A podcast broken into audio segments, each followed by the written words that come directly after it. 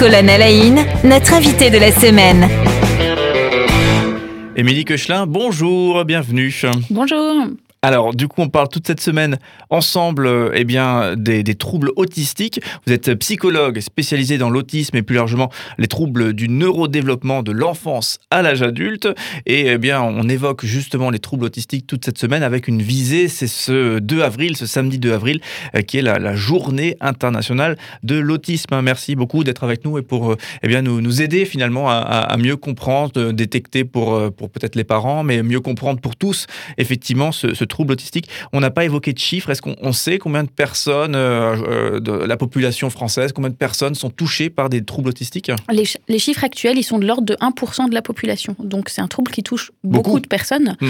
Euh, et si on pense un petit peu au nombre de personnes qu'on connaît autour de nous, ben, potentiellement, on devrait connaître euh, une ou deux personnes euh, atteintes euh, d'autisme. D'accord. Et du coup, j'imagine, et on l'évoquait déjà, hein, bien sûr, qu'il y a un autisme, entre guillemets, plus ou moins puissant, plus ou moins fort, avec des gens qui, peut-être ne sont pas largement handicapés. Et aussi un autisme plus ou moins visible. Donc, des personnes qui ne sont pas forcément non plus repérées, surtout à l'âge adulte, puisque voilà, il y a, a 30, 40 ans, le diagnostic dans la petite enfance, on ne le faisait pas aussi, aussi fréquemment qu'aujourd'hui.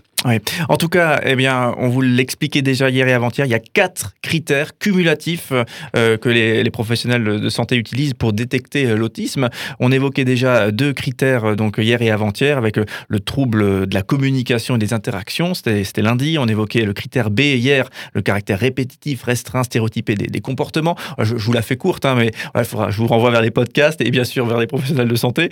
Et bien aujourd'hui, on va écouter, on va analyser les, deux derniers critères qui permettent de détecter l'autisme. Et à chaque fois, vous nous faites le plaisir euh, d'illustrer ça par euh, un élément musical à la bonne heure. Eh bien, on va s'écouter eh bien euh, Anne Sylvestre et le titre Nono pour illustrer ces deux critères restants, les numéros C et D. Même s'il n'est pas très beau, Nono, il n'y a pas plus gentil que lui. Même s'il n'est pas très adroit, s'il ne compte pas jusqu'à trois, s'il a du mal à nous parler, s'il a parfois l'air de rêver, nous dans la classe on l'aime bien, c'est un copain. Non, non, si tu ne sautes pas très haut, et si tu tombes de vélo, pour les sourires tu es costaud, c'est ça qui compte, vois-tu.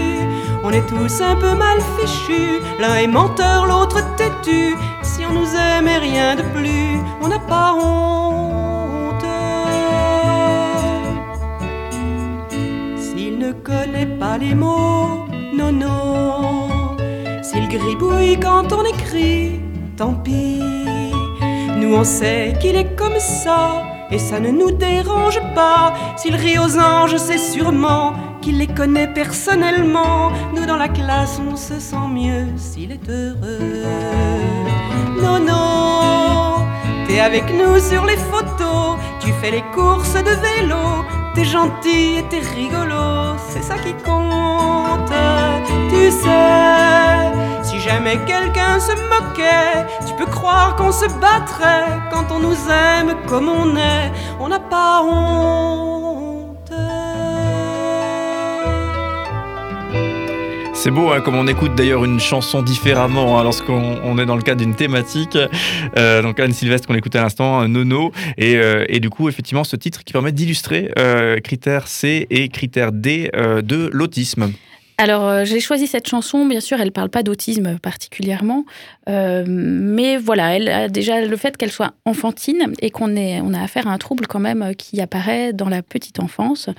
donc, c'est notre critère, c'est l'apparition dans la période de développement précoce. C'est donc un trouble du développement.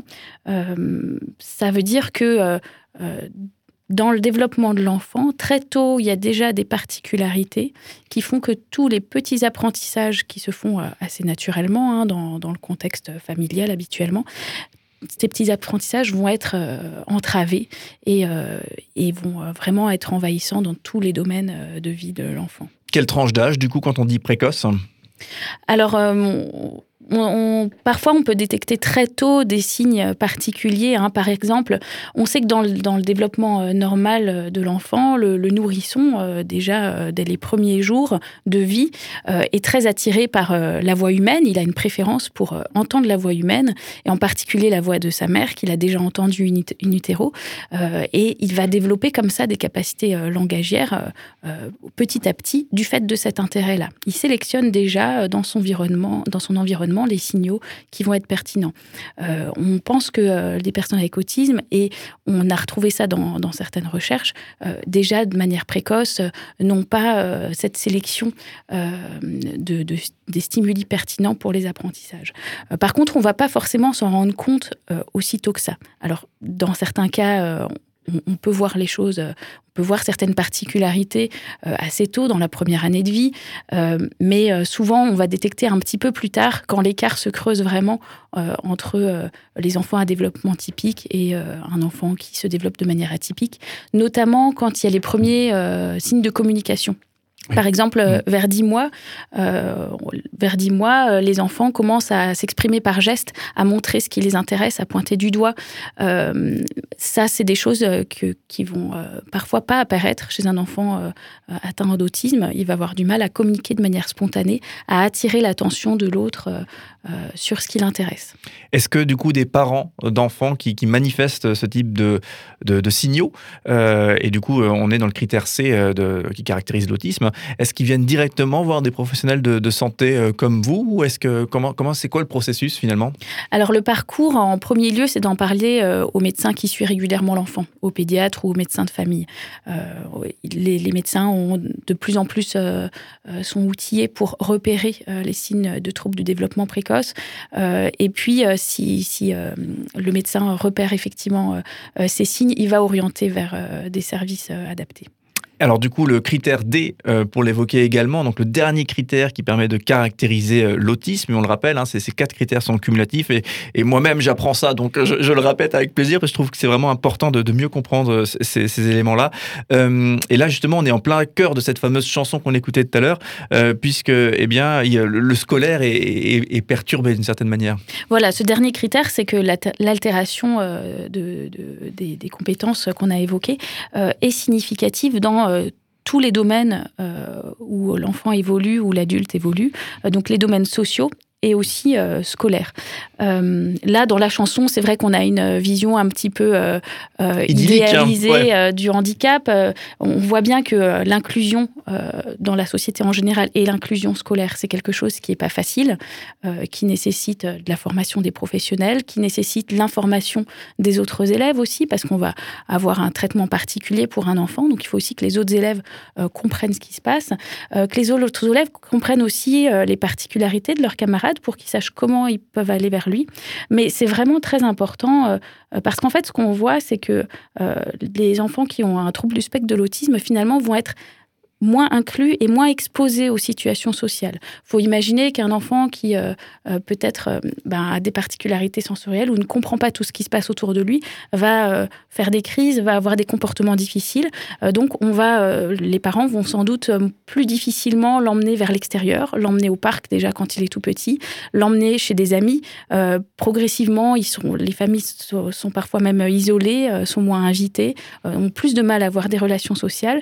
Donc, c'est des enfants qui vont avoir moins de possibilités de s'exposer aux situations sociales. Donc si on combine ça à leur difficulté à sélectionner les informations pertinentes pour avoir des apprentissages sociaux, bah, ils sont doublement handicapés finalement dans, dans le développement de, des compétences essentielles euh, de socialisation. C'est vrai que c'est presque un, une sorte de cercle vicieux hein, qui, qui, se met en route. Est-ce qu'il y a des choses euh, à, faire, à penser, à imaginer justement pour peut-être briser ces cercles vicieux? On parle beaucoup euh, justement de, du handicap à l'école, mais effectivement on entend aussi les enseignants qui n'ont pas forcément la, possibilité de, de, gérer ce handicap à, l'école. Est-ce que je ne sais pas s'il y a quelque chose à dire là-dessus bah, C'est vrai que le milieu scolaire en France, on a des classes qui sont quand même très chargées. Euh, des enseignants qui ne sont pas forcément formés ou qui devraient être formés à tout type de handicap, puisque maintenant, avec la loi d'inclusion de 2005, euh, les enfants devraient être au maximum scolarisés en milieu ordinaire. donc les, enseignants, bon, ils peuvent pas non plus s'adapter à tout lorsque plusieurs élèves sont concernés dans leur classe qui fait déjà 25-30 élèves. donc c'est un contexte qui est compliqué dans lequel il est difficile effectivement d'inclure les enfants. Ouais, et donc, il a, y a, pas de. Ouais, j'imagine qu'il n'y a pas de recette toute faite. Quoi. C'est, à creuser au cas par cas, j'imagine aussi à chaque fois en fonction de deux enfants, des accompagnants, etc. Et on peut noter qu'il y a quand même déjà eu beaucoup de progrès. Hein, si on pense euh, depuis les 20 dernières années, euh, en termes d'inclusion scolaire, il y a déjà beaucoup de progrès. Euh, maintenant, voilà, si on, peut aussi parler de, des conditions de travail des AESH, donc ces personnes qui, sont, qui viennent assister l'élève à l'école, qui sont sur des contrats très précaires. donc, ça, ça et, des formations très courtes aussi, alors qu'elles ont un travail essentiel c'est aussi compliqué euh, dans ce contexte-là euh, d'inclure. Et puis, il y a mmh. des enfants euh, pour lesquels l'école ordinaire n'est pas forcément la réponse optimale. il y a des enfants qui n'entrent pas encore dans les apprentissages scolaires à l'âge euh, du CP et pour qui euh, on va avoir d'autres apprentissages qui sont bien plus essentiels, comme euh, le fait d'être en relation avec l'autre, de comprendre son environnement. Et ça, c'est plutôt dans les établissements médico-sociaux qu'on va trouver une aide vraiment adaptée. C'est vrai que quand on parle de l'enseignement, moi j'ai presque tendance à dire parfois, il faudrait envoyer les hommes politiques accompagner, encadrer une classe comme le font parfois les parents d'élèves, comme j'ai eu l'occasion moi-même de le faire. Et c'est vrai qu'après, on met un petit peu d'eau dans son vin lorsqu'il s'agit de, de soi-disant critiquer le, système ou, les enseignants. On met un peu d'eau dans son vin parce qu'effectivement, on voit les situations et on voit à quel point c'est complexe, notamment lorsqu'il y a des, enfants à spécificité à, gérer en plus, euh, en plus de ça. Et pourtant, c'est vraiment essentiel qu'ils soient inclus. En plus, Autant euh, que ce soit à l'école, euh, lorsque c'est adapté pour eux en termes d'apprentissage, que dans la société en général. Complètement. Allez, on essaye justement de mieux comprendre en tout cas cette thématique toute cette semaine avec vous. et c'est justement un cadre qui est là pour, pour nous. C'est ce samedi 2 avril qui est la journée internationale de l'autisme. Donc voilà, l'occasion effectivement de mieux euh, découvrir cela. Et on est avec vous toute cette semaine, hein, Émilie Koechlin, d'être psychologue, on le rappelle, spécialisée dans l'autisme et plus largement les, troubles du neurodéveloppement de l'enfance à l'âge adulte. Euh, toute cette semaine, on évoque aussi des, rendez-vous qui se, qui se passent euh, sur la région. On, évoque aussi des sites internet, hein, autisme-aujourd'hui.fr. On est également le site CRA pour chaque région, hein, CRA-Alsace, CRA Franche-Comté. Euh, voilà, vous avez effectivement des ressources, des événements en lien avec cette semaine et plus largement sur l'autisme. Euh, et cette semaine, euh, aujourd'hui aussi, un rendez-vous au point d'eau à Oswald qu'on évoquait hors antenne.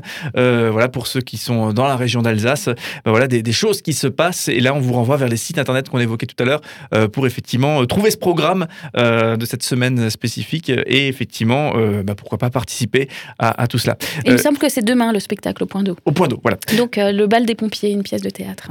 Voilà, et donc là, effectivement, rendez-vous sur autisme-aujourd'hui.fr pour, euh, pour avoir les, informations et peut-être voilà, vivre un, moment un petit peu différent de, spectacle. Et Émilie Cochelin, on vous dit à demain, on continuera euh, nos échanges et, demain, on parlera tout particulièrement du, syndrome d'Asperger, euh, qui, est bien connu, je crois qu'il est même un peu médiatisé, et donc on, évoquera cette thématique avec vous demain. très belle journée, à demain. À demain.